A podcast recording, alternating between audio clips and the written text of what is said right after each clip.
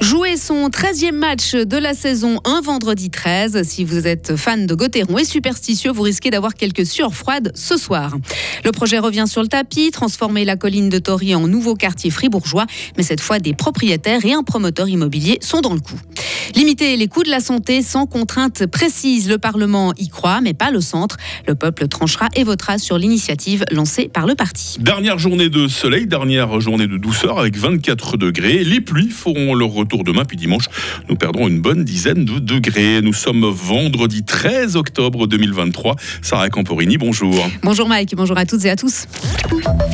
Les fans de Fribourg-Gotteron sont-ils superstitieux? Eh bien, si c'est le cas, ils vont trembler ce soir à l'occasion du 13e match de leur équipe chérie à la BCF Arena. Et comme vous le savez, nous sommes en plus vendredi 13. Les Dragons accueilleront Cloton, 12e du championnat. La pause d'une semaine environ a permis aux Fribourgeois de recharger les batteries et de préparer sereinement les deux échéances du week-end. Leader de National League avec 10 victoires en 12 matchs. La formation entraînée par Christian Dubé partira avec les faveurs du pronostic. Mais Gotteron devra aborder cette rencontre sans prendre de haut son adversaire. C'est ce que nous explique l'attaquant Nathan Marchand. Non, je pense pas. Il n'y a pas de, petites équipes. On a vu que voilà, quand on a été peut-être par exemple à Langnau, on s'est peut-être mis un peu à leur rythme. On n'a pas su imposer notre rythme. Mais voilà, je pense demain soir euh, à la maison ici, il faudra qu'on que nous on joue notre jeu et c'est eux qui devront s'adapter et puis qui devront se dire qu'est-ce qui se passe ici à Fribourg? Donc voilà, c'est un peu l'identité qu'on aimerait avoir cette saison puis la, garder le, le, plus longtemps possible puis être consistant euh, pendant les 52 matchs. Fribourg-Gotteron contre Cloton, c'est une partie à suivre en direct sur Radio Fribourg et sur Frappe dès 19h30. Peut-être bientôt un nouveau quartier à Fribourg. Plusieurs centaines de logements pourraient en effet être construits sur la colline de Tory. C'est le souhait de la ville, des propriétaires et d'un promoteur immobilier. Ce projet n'est pas le premier qui concerne cette parcelle située au-dessus du stade Saint-Léonard. Elias Moussa, conseiller communal en charge de l'urbanisme. La volonté de la commune de construire sur la Taurine existe depuis à tout le moins 1991 avec la première version de son plan d'aménagement local. Il est vrai qu'il y a eu plusieurs euh, projets qui ont abouti pour euh, différentes raisons.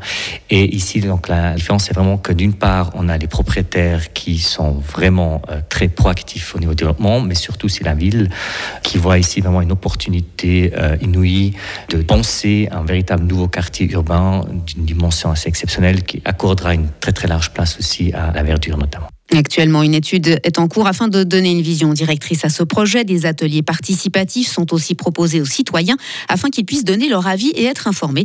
Il faudra être patient, les travaux pourraient débuter un peu avant 2030. Du radon, un gaz radioactif dans les salles de classe d'une école primaire de Morat. Les nouvelles mesures effectuées depuis une année le confirment. Les valeurs détectées dépassent les seuils fixés par la Confédération.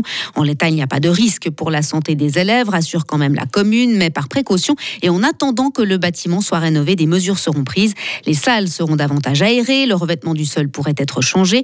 Euh, le radon, c'est ce gaz présent naturellement dans certains terrains qui peut s'infiltrer dans les bâtiments et être cancérigène en cas d'exposition à long terme. Le peuple votera, Sarah, sur l'initiative populaire pour introduire un frein au coût de la santé. Le centre a annoncé hier qu'il maintenait son texte. Il estime que le contre-projet adopté par le Parlement lors de la dernière session ne va pas assez loin.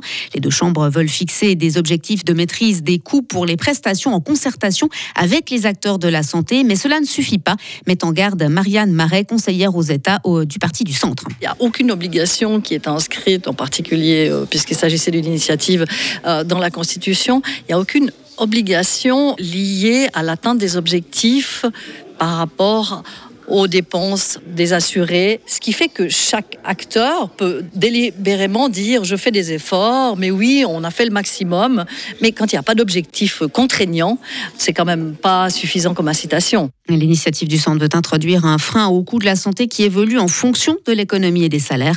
La votation populaire aura lieu l'année prochaine. Et puis l'ONU a été informée par l'armée israélienne d'un ordre de relocalisation de quelques 1,1 million d'habitants euh, du nord de la bande de Gaza vers le sud dans les 24 24 heures. autrement dit, un ordre d'évacuation, c'est ce qu'indique à l'AFP euh, le porte-parole du secrétaire général de l'organisation.